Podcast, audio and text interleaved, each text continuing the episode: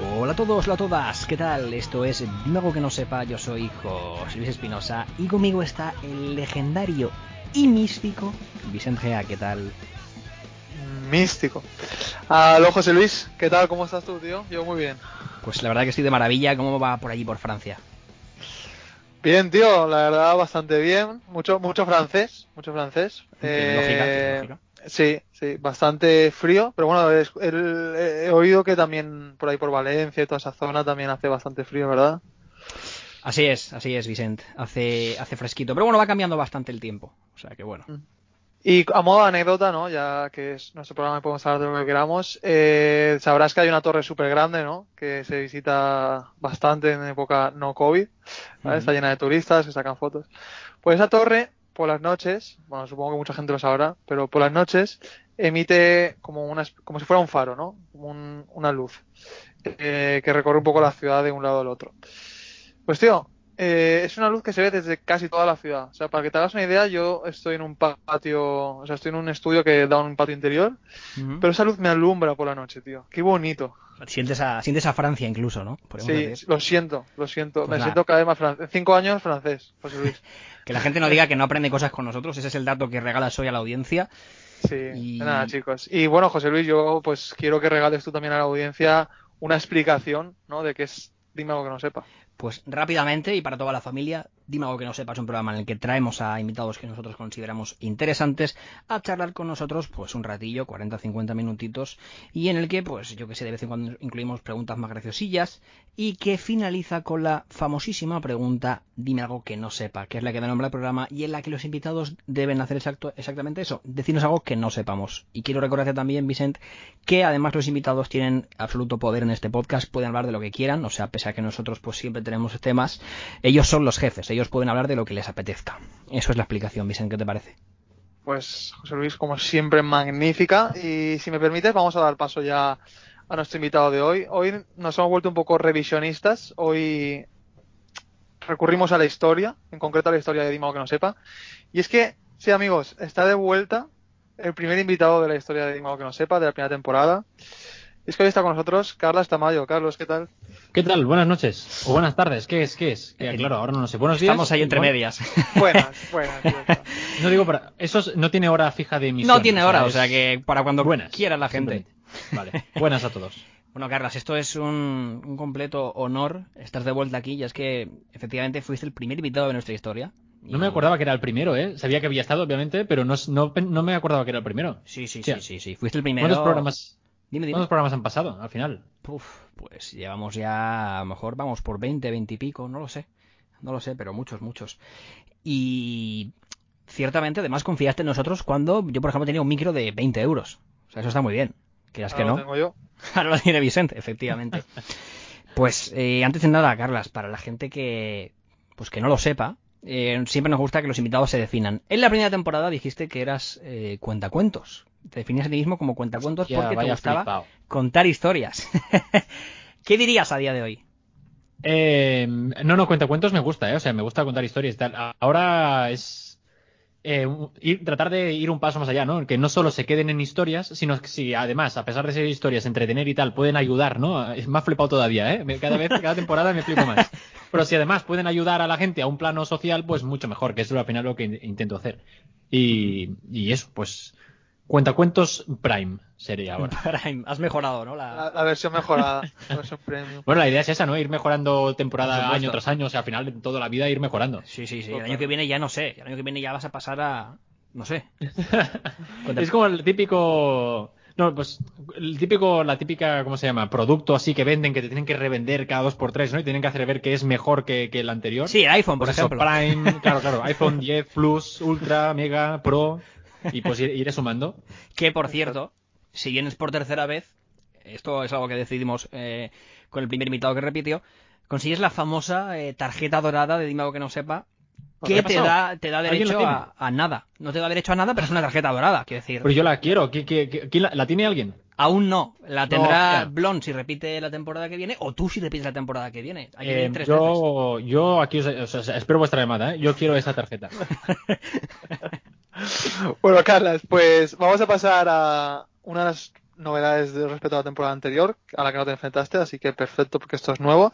Y básicamente es una ronda eh, genérica de, de preguntas, de respuesta corta y sin pensar, ¿vale? Así que bueno, empezamos ya. Eh, recomiéndame, eh, recomiéndanos eh, una película, Una película, em, Big Fish.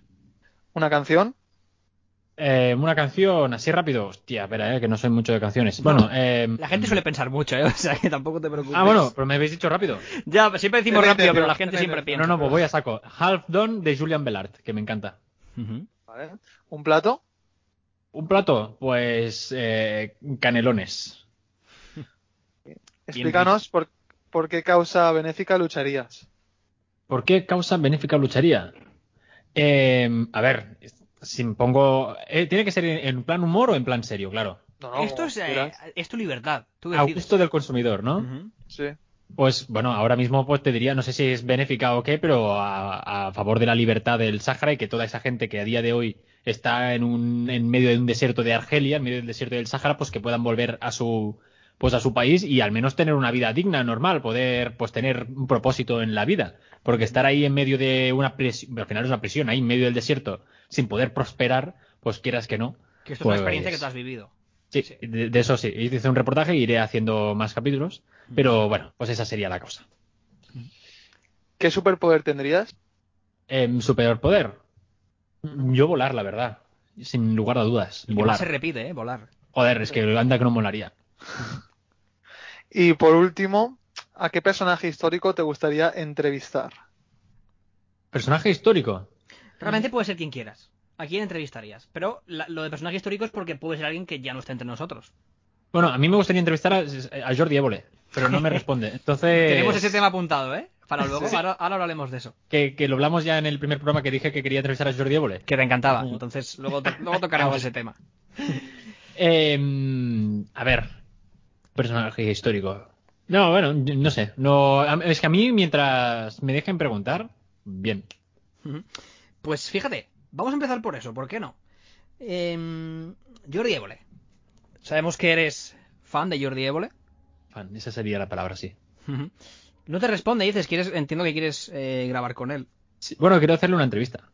Pero, pero el otro día estuve en un directo donde estaba Gonzo y fue como, ¡guau! Es lo más cerca que he estado de Jordi Évole. Sin faltar el respeto a Gonzo, ¿eh? Pero, que es el actual presentador de Salvados. Pero, pero sí, sí, a mí me gustaría, la verdad. Pero porque al final ha sido, o sea, me gustaría preguntar cosas de funcionamiento. Al final yo no estudio periodismo, yo tampoco sé cómo funciona el programa. Puedo imaginármelo porque sí que he hecho a- audi- eh, realización audiovisual y tal, pero claro, me gustaría saber muchas cosas de entrecijos, ¿no? De cómo funciona eso. Hay un plano, mira, lo que quiero preguntar, hay un plano de cuando fue a entrevistar a, ¿cómo se llamaba? El, el de Bolivia, ¿no? ¿Cómo se llamaba? El Ah, presidente... ¿Maduro era? Sí, a Maduro. Hay un plano cuando fue a entrevistar a Maduro, ¿qué hay? Plano general, cámara 1, cámara 2, ¿vale? Plano y contraplano, ¿vale? Plano de Évole, plano de Maduro. Y luego hay una cámara que está a tomar por saco al otro lado, donde se ve la persona, ellos dos hablando, y no se ve ninguna cámara. No sé si me explico.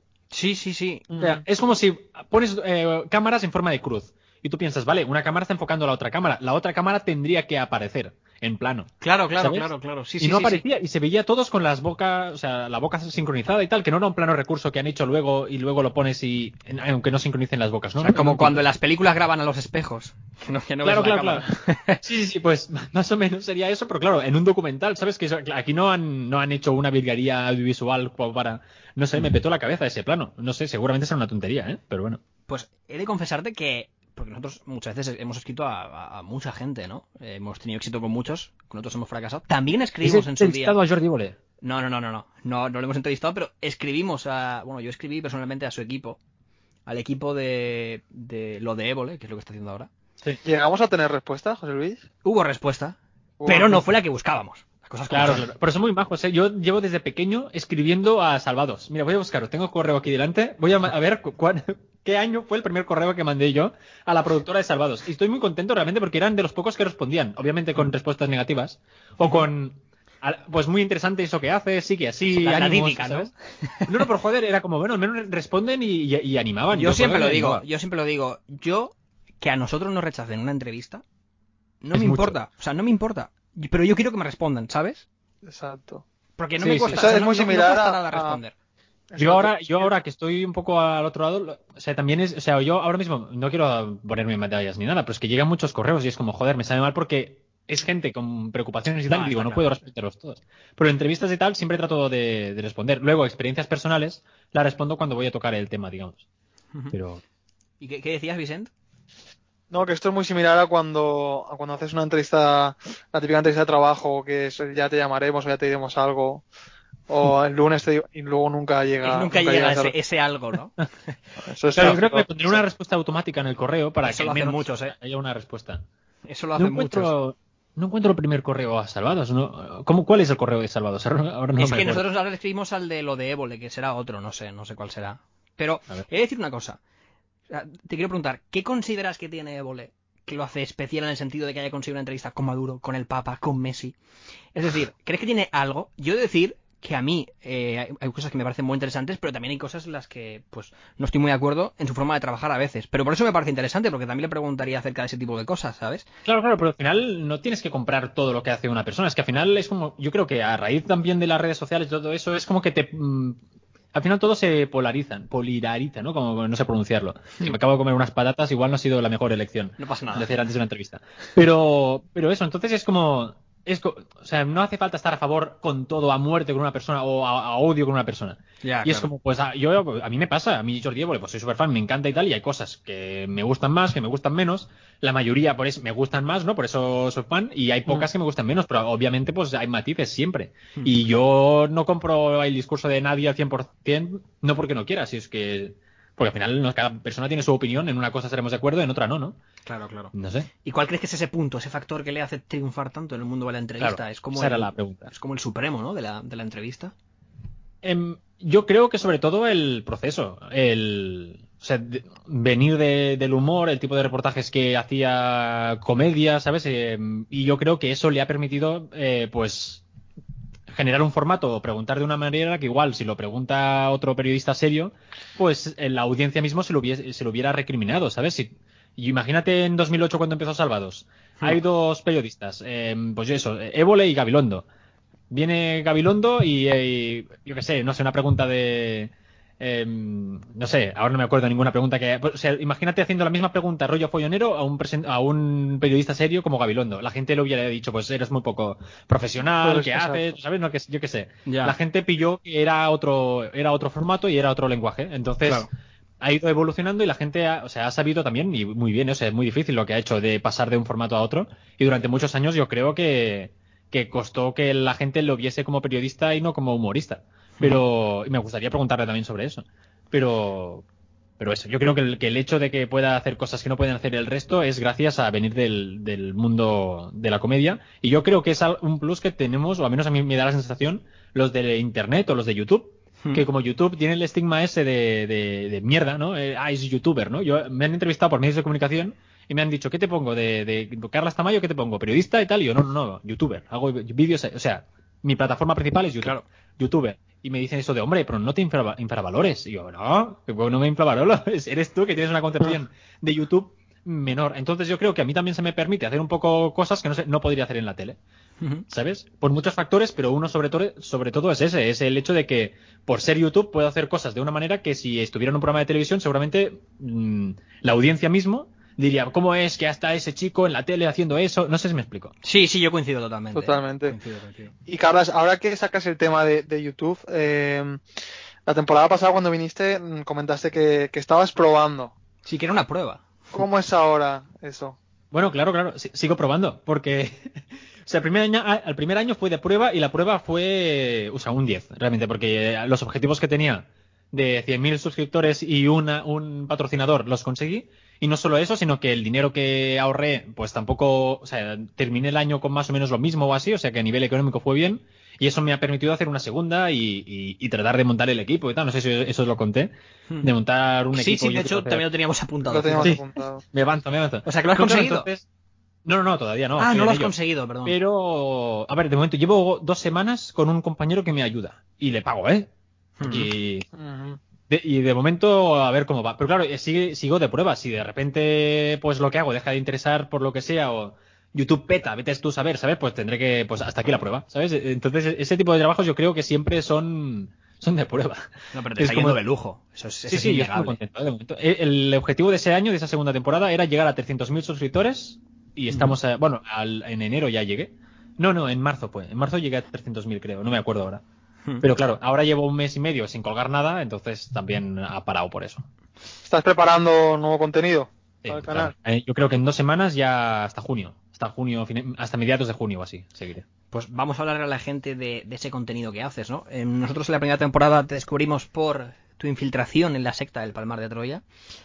Eh, y ahora estás, digamos, destapando presuntamente eh, o- otro tipo de, de estafas, ¿no? Sectas piramidales, todo presuntamente, y es que es una palabra que empleas mucho, imagino que con conocimiento de causa. Sí, ahora lo utilizo en modo gag, pero justamente hoy, me- para una cosa de unos próximos reportajes, estaba mirando vídeos antiguos. O sea, ahora como a modo de gag o de meme o no sé por qué, cuando digo presuntamente es como que me pongo las manos así como a las orejas casi, ¿eh? Sí. no sé por qué.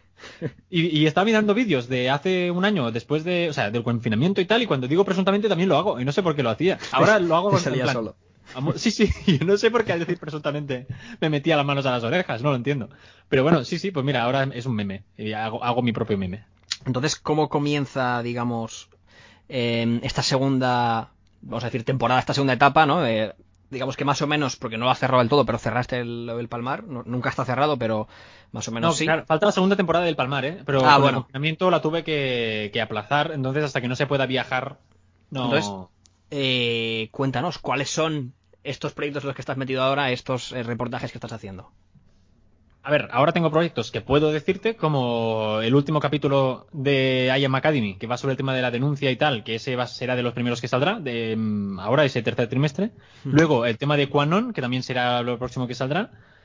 Y luego, en teoría, bueno, habrá igual uno más sobre un tema que también toqué en Twitch, que es el tema de unas eh, modelos que fueron grabadas con cámara oculta por un fotógrafo de esos que se llaman follógrafos, ¿no? Que básicamente, pues, no conocía el término, el término, me lo contó la- la- una de las modelos. Bueno, y pues, fueron grabadas con cámara oculta, una de ellas lo pilló y tal, y me pareció una historia muy interesante, y pues he hecho también un mini reportaje sobre eso, y luego ya viene la, la, la buena mierda, ¿no? Que es otra secta donde estuve eh, hace, pues, hace más de un año ya empecé con la secta esa. El problema es que estoy todavía dubitativo si colgarla ahora o e infiltrarme otra vez este verano por segunda, o sea, ¿Otra vez? estar un año más prácticamente. Y empezar a colgarlo en septiembre. Muy difícil enfrenta- enfrentarse de nuevo, ¿no? En, la- en el mismo sitio. No, no, porque no me conocen. Ahí todavía estoy infiltrado, ahí sigo hablando con ellos y todo bien. Ostras, qué barbaridad. y No, Viven no saben viven- nada. No, no, no, no claro, claro. Y No, Carlas, ¿cómo, cómo es eso de llevar mm, una vida paralela para estar infiltrado? en la- o sea, A mí lo mantenerlo- que más, lo que más me gusta, ¿eh? Eso me encanta.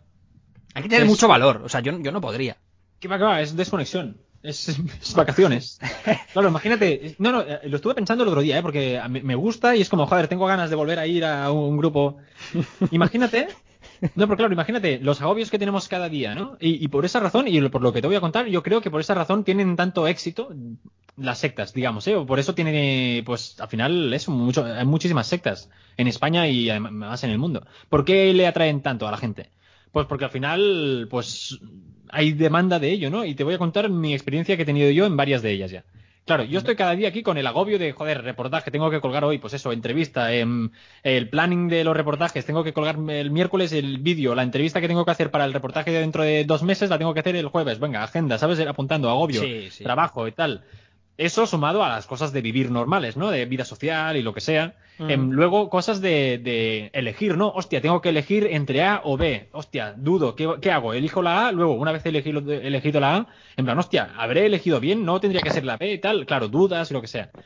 Entras en una secta, en un grupo de esos, primero elegir no eliges nada porque todo ya te lo dan. O sea, esa presión de elegir ya te la dan ellos eh, solucionada.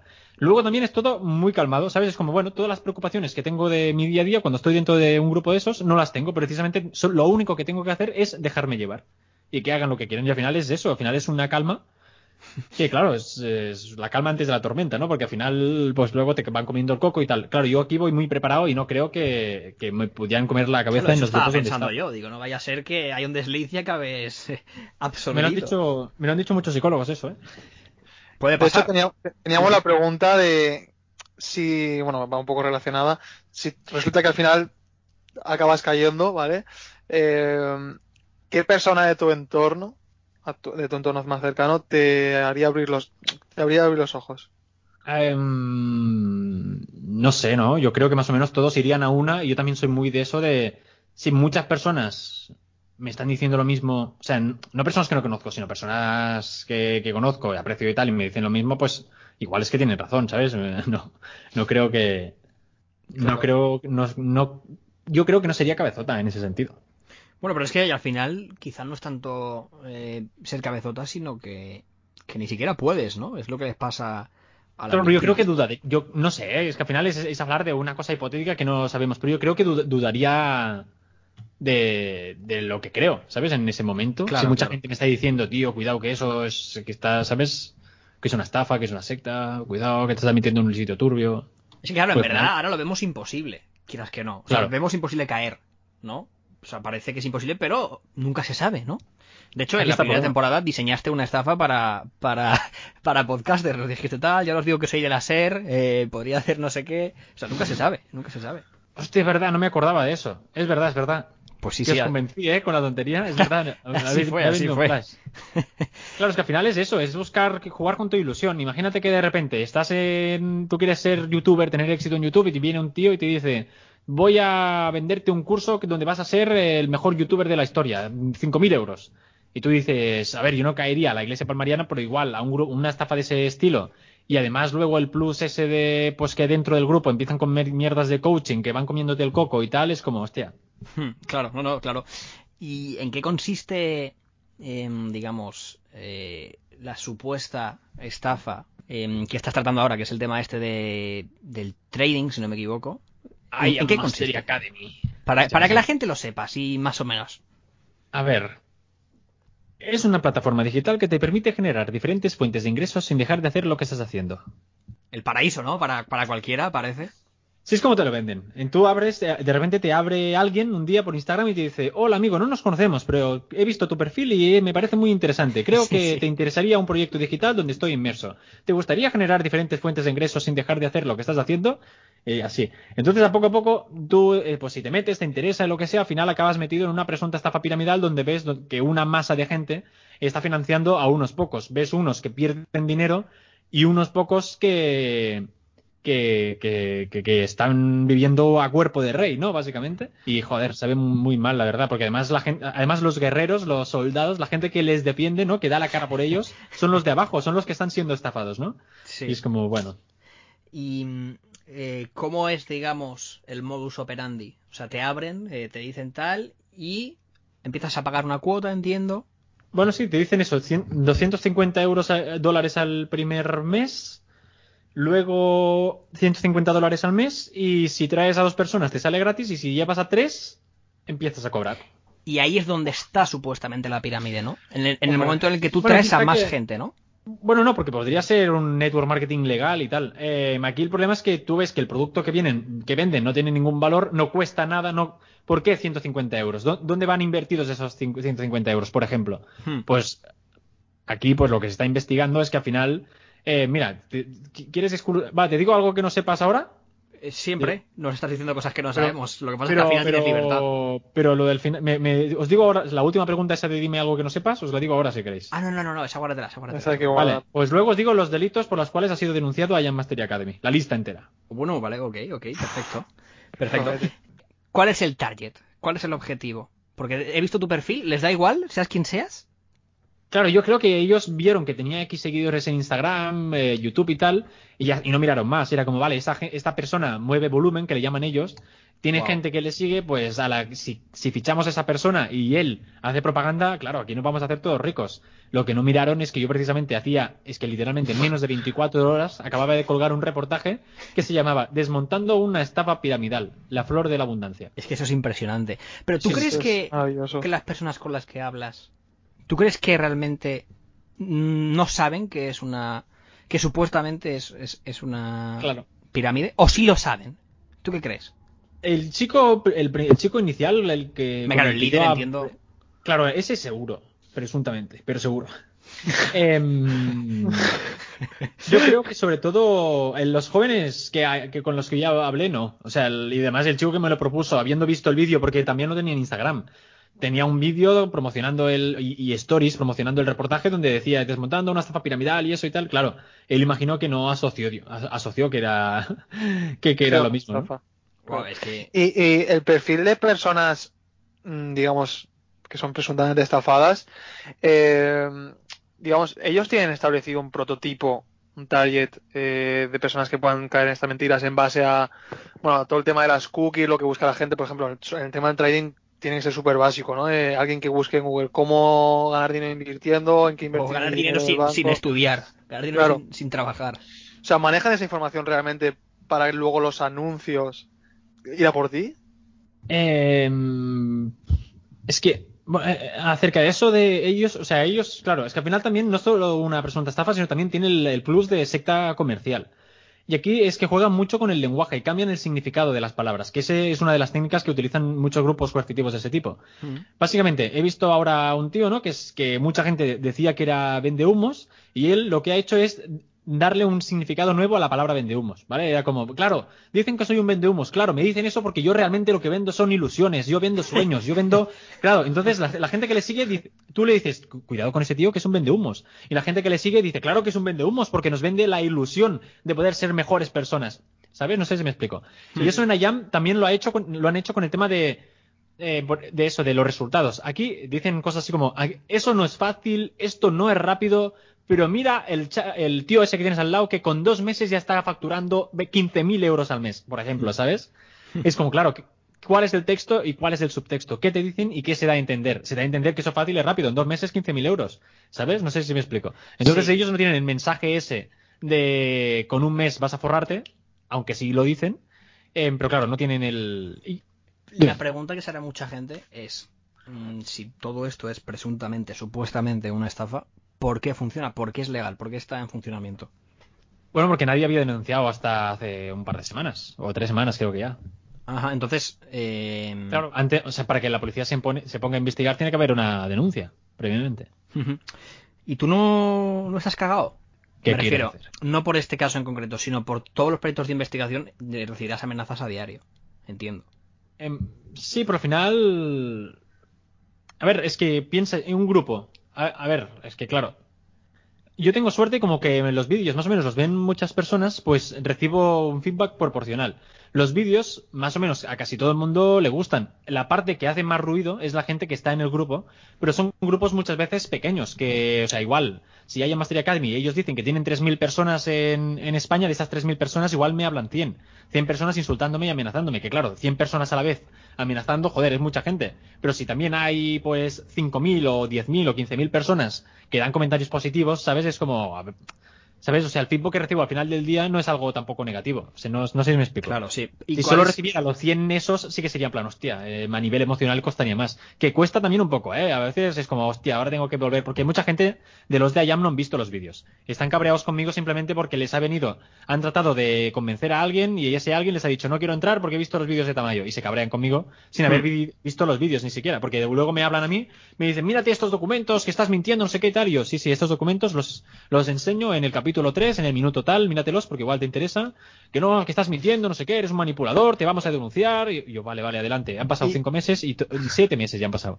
Y todavía espero la demanda. ¿Y le has, hecho a alguien darse cuenta? O sea, alguien ha ido a por ti y tú le has hecho darse cuenta de que mm, estaba metido en una presunta estafa.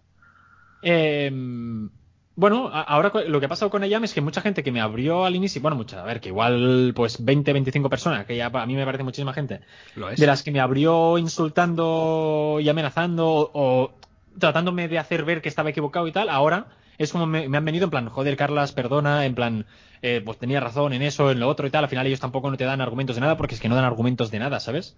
Entonces es como, joder, pues al final es ver que esa persona que venía a, a proteger el grupo, ahora no solo eso, sino que igual también ha salido por medios de comunicación a, a dar su, su testimonio, ¿sabes? Para ayudar a que gente, a más, más gente no entre, es como, no sé, a mí me gusta, ¿verdad? A mí lo que me parece brutal son los anuncios. O sea, los anuncios que, que monta este tipo de gente, porque es que creo que no hay día en Instagram. Ahora veo menos, pero hace un tiempecillo. En YouTube. unos anuncios, uno que veías unos coches. Eran muy cutres en realidad. O sea, el montaje era cutrísimo. Ahora Pero- hay, hay también, ¿eh? Está, está petado, ¿eh? Sí, sigue habiendo, ¿no? O sea, ahora Sí, veo sí, menos, pero es que antes veía. ¡boh! increíble, pero vaya, que unos Yo- coches que evidentemente Mm. alquilados, unos billetes que no sé de dónde han salido, o sea, eso es que no sé, era como cantaba un poco, ¿no? Claro, es que al final ya llega un momento que, que no sé hasta qué punto yo las cosas que veo obvias es, eh, o sea, es, eh, están sesgadas por mi entorno. No sé si me explico. Yo, la mierda esa de presuntamente del inglés enseña mal, yo veo eso y digo, hostia, no sé qué enseña ese señor. Bueno, me huele fatal, ¿sabes? Y aún así eh, dicen ellos que la empresa va muy bien, ¿sabes? Es como, Claro, yo veo esas técnicas y ya están tan trilladas que digo, es que no, ¿quién va a caer aquí? Pero claro, y mi entorno me dice, en plan, habla del tío del inglés, enseña mal, que es un vende humo, no sé qué y tal. Claro, yo veo eso y digo, a ver, sigue como muchas técnicas, pero claro, hay mucha gente que entiendo que no conoce todavía esas técnicas, no lo sé. Pero claro, digo, al final es como a mí me da la sensación, algo que yo veo, digo, eso no va a caer nadie, y luego veo que sí, ¿sabes? Que hay gente cayendo. Entonces, como bueno, pues a seguir haciendo ese tipo de vídeos. Yo como dato curioso a esto de- del tema del inglés enseña mal, eh, estos anuncios también están en Francia, ¿vale? Yo tengo la, la wifi francés que te conecta al, al- bueno, o sea, todo me sale en francés Claro. y me salen anuncios de 8 bells, o sea, es, es, es increíble. Sí, sí, sí, sí.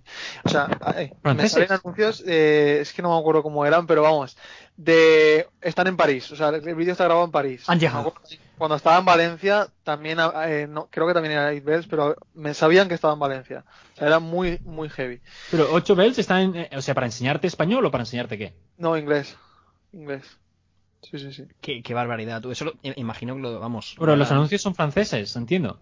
No, el anuncio me lo, me lo hace una española. Ah, vale, igual detectaban de alguna manera que tú eras español Sí. en Francia y te ponían el anuncio. Sí, sí, sí. sí, claro, sí, pues claro. O sea, es. eh, imagino que está hecho a medida, ¿sabes? Claro, como cuando estaba en Valencia y... me- o sea, es que no sé si tú lo has visto, José Luis, pero ah, tienen un vídeo enseñándote la playa, la ciudad de las artes. ¿En serio? De- destinado simplemente a valencianos. Sí, en, en YouTube. Es una movida increíble. Sí, sí, sí, sí. Mola mucho. Esto es una barbaridad. Igual deberíamos hacer lo mismo con el podcast a la hora de publicitarlo. Totalmente. Ir- ir- Pero- irnos, a, irnos a cada ciudad. Los podcasts se enseñan mal, punto. Qu- ¿Quieres Pero bueno.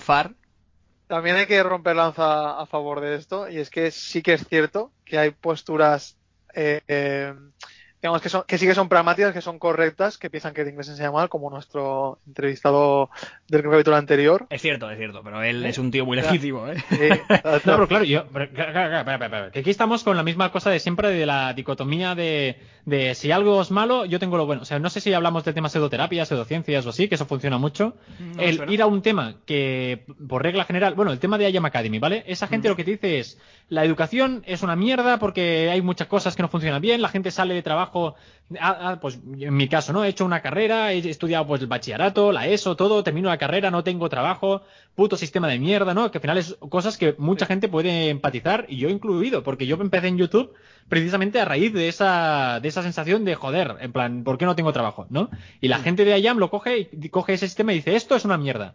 Yo tengo la solución, te voy a ayudar, págame, únete a mi estafa piramidal, presuntamente, ¿vale? Eso es lo que hacen. El tío del inglés hace lo mismo, hace algo que es evidente, ¿no? Que hay, pues, eh, hay muchos...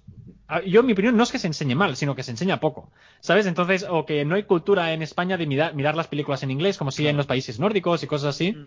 que al final hace que, pues, que la gente sepa menos inglés. Pero al final hace, coge algo que es obvio, que la gente española parece que sa- sabe menos inglés en comparación con otros países y te da la solución mágica, ¿no? En su caso, un método eficaz que te solucionará en ocho meses y si hablas un super idioma. Es como, a ver, señor, pues igual ni, ni tan mal ni tan bien, ¿sabes? Cuando alguien tiene mucha intención y se empeña mucho en hacerme ver que algo es muy negativo, muy negativo, muy negativo, es que algo quiere, algo, algo, algo algún partido saca de que tú pienses que aquello es tan negativo cuando, como siempre, hay matices en todo. Exacto. Y me gustaría, Carles, eh, comentar un poco el rol que pueden tener los influencers a la hora de transmitir estafas. Ya no tanto en este tipo quizás de servicios que no, no he visto de momento eh, promociones de influencers, pero en cuanto a nivel de producto, ¿vale? Yo recuerdo, no me acuerdo eh, cómo se llama el cantante, es uno que, que estu- estuvo en Gran Hermano, que hace así como reggaetón, que es bastante famoso, tiene algo que ver con Isabel Pantoja o con esa Omar familia. Montes. Ese, vale. Pues ese promocionaba una web que vendían iPhones a 300 y pico euros, productos subversivos de precio, las Play súper baratas. Entonces yo me metí a investigar sobre esa web y ya no existía. O sea, al tiempo me metí a investigar y ya no existía la web. O sea, porque la habían cerrado porque era una estafa. que nunca te llegaba el producto. O sea, ¿qué rol tienen los influencers? ¿Hasta qué punto está bien? ¿Les compensa mm, perder credibilidad por la pasta que les pagan? No sé qué, qué opinión Y las apuestas y todo esto también. Bueno, eso ya también. Es, un tema extenso, ¿eh? Pero yo creo que hay gente que es como que... me da la sensación que, que les da igual, ¿sabes? Es como que piensan que... Es que no, no sé, yo desde mi punto de vista es como, joder, que haya gente que más o menos le interese lo que hago y tal, es como, hostia, pues súper agradecido, ¿no? Y, no y esa gente que realmente me está haciendo un favor mirando mis vídeos, eh, que realmente me ayuda a ganarme la vida y tal, pues no voy a putearles, no voy a, ¿sabes? No voy... Si tengo que anunciar algo, pues algo que yo crea que realmente puede beneficiar, no una mierda de reloj que igual yo cobraré una comisión eh, brutal que vale dos euros y vendo luego por 500 y además te estoy diciendo que cómpralo ahora porque es que estás ahorrando dinero. Es que me eh, éticamente es como, tío, que esa gente que estás tratando de estafar es la razón por la cual tú puedes estar haciendo eso, ¿sabes? Ten un poco de ética. Hmm. Y al final también hay la publicidad, publicidad por- encubierta. He visto un huevo, aunque sea un producto que más o menos esté bien, de publicidad encubierta, he visto mierdas por todos lados. Y es como, tío, aquí tendrías que poner tú que eso es publicidad. Ya no porque, si a la gente al final le da igual, si lo verá, verá obvio que es publicidad y ya no, no pasa nada para que arriba en el story pongas ad. Claro, ¿Sabes? sí, sí. De es hecho, como, no no sé, es obligatorio, me- en es como un- principio. O sea, es obligatorio, pero mucha gente no lo hace, ¿eh? Ujú. Em, Carlas, de cara al final, ¿vale? De la entrevista. Sí. em, hay un tema que, que, bueno, que me tiene inquieto. ¿Vives en un barco ahora? ¿Qué ha pasado? Ahora ya no, ¿eh? he ¿Ya no? No, no, no, no. Ahora, por eso también estoy tardando más de lo normal en los reportajes. Ay, pero has vivido en un barco. Sí, Sí. ¿Cómo sí, Bueno, esto? sí, a- todavía prácticamente, o sea, ahora estoy en un piso, pero, pero todavía, no, el barco ya no lo tengo, ya no lo tengo. Pero ¿y esto? Sí, termino. eh, ¿Cómo fue? Un... Dijiste, va, Em, voy a vivir en un barco, ¿o cómo? Sí, bueno, es que estaba buscando sitios para vivir, eso, pues el año pasado así, entonces todo era carísimo y, y, pues todo una mierda, ¿no? Eh, aquí podría sacar una estafa también. Yo te voy a dar el piso donde vas a vivir súper bien y meto a la gente ahí en una comuna y, y creo mi secta. Bueno, es que de cosas negativas surgen más cosas negativas. Em, nada, entonces iba buscando pues un sit- sitios donde, donde vivir. Y como los países nórdicos es muy normal eso de vivir en un barco. Em, estuve en, en Noruega y, y, pues ahí hay gente que vive en barcos pesqueros sobre todo. Pues nada, estuve preguntando y aquí no había manera. Me lo alquilaban por 8.000 euros al mes. Y barbaridades, ¿eh? 3.000 euros al mes. Sí, sí, sí, yo, pero tío, que voy a vivir en un puto barco, ¿sabes qué me estás contando? Y luego cuando vino la pandemia, imagino que, claro, vieron que el, el- el turismo, el turismo bajaba. No había tanto turista aquí pagando cosas desorbitadas, 1.000 euros a la noche o 80 800 euros a la noche, cosas así. Entonces me, bueno, yo empecé a llamar otra vez y una persona me dijo, pues sí, eh, por mm, lo mismo que me costaba un- una habitación en Barcelona, me lo alquiló. Entonces estaba yo por exactamente el mismo, el mismo precio. Sí, yo eh, es- estaba en un piso de tres per- con tres personas en Barcelona y pagaba, bueno, 400 euros, ¿vale? Os voy a decir. Ujú. Y luego en el barco pagué 400 euros también. Pues una curiosa experiencia y además buen precio. O sea, Sí, sí, ¿Y qué, 400 qué tal a nivel, mes, a nivel contento. experiencia? ¿Qué tal? Yo súper contento, yo espero volver, la verdad. Es que ahora, claro, ahora ya vienen los turistas y se tiene que comer. Pero yo en septiembre o así igual vuelvo, no sé, ya veremos también. Yo igual, eh, no sé si me habré podido ir, no sé, ya veremos. pues Vicente, hemos traído al podcast, porque lo acabo de pensar, en el penúltimo capítulo trajimos a un invitado que, vi- que vive en un búnker. Ahora, Hostia, Tamayo, Ch- ¿qué Chico Morera. Sí. Sí. ¡Hola! A mí me encanta. Somos amigos. ¿Ah, sí? No es, mi nuevo amigo de Badalona. Ah, pues no tenía ni Es- idea. No, no tenía ni idea. Pues sí, sí, eh, grabamos con él, de hecho. Sí, sí. Y ahora contigo que, que- que has vivido en un barco, no sé, no sé qué es lo próximo. Ya no sé a qué podemos aspirar. Hay que buscar a alguien en un tractor o algo, ¿eh? Vale, pues, eh, Carlas, pre- eh, penúltima pregunta. La Vale. propuesta más rara que te han hecho nunca. A ver, propuesta. Los de las hipotecas a tipo fijo, ¿sabéis quién son? Que se hicieron virales con un vídeo. Sí, Sí. sí, sí, sí. Me pidieron una entrevista. Y yo, pues, trato de decir que sí a todo, más o menos. Pues como, como vosotros, ¿no? Eh, que igual tardo en responder, pero luego digo que sí. Nada, pero siempre estás ahí. Claro. Bueno, y me hicieron una entrevista. No sé si eso cuenta como propuesta, pero como experiencia rara de cojones, fue esa. Fue una entrevista como de 40 minutos, y yo creo que de estos 40 minutos hablé 2, 3 minutos, y el resto de minutos eran ellos dos dis- discutiéndose. Fue surrealista. Yo mirando aquello como un espectáculo, ¿sabes? Era como una especie de vodevil raro. Era como, Presencial. Eh, no, no, no, no, no, por, por, por videollamada, por suerte. Otra experiencia. Bueno, pues ahora sí, hemos llegado al momento final, a la pregunta que da sentido un poco al nombre de nuestro programa. Así que, sin más dilación, Carlos Tamayo, dinos algo que no sepamos. Vale, no, pues os digo las denuncias. A ver, es algo que ya salió en Antena 3, pero os digo las denuncias por las que se ha denunciado a Ian Mastery Academy. No lo sabíamos, así que es perfecto. Exacto.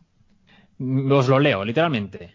Em, que por medio del presente escrito interpongo denuncia por presunto delito de publicidad engañosa, delitos continuados de estafa masa, delitos contra el derecho de los trabajadores, delito contra la hacienda pública, delitos contra la seguridad social, delitos de coacciones psicológicas y o amenazas. Mira, aquí estoy yo.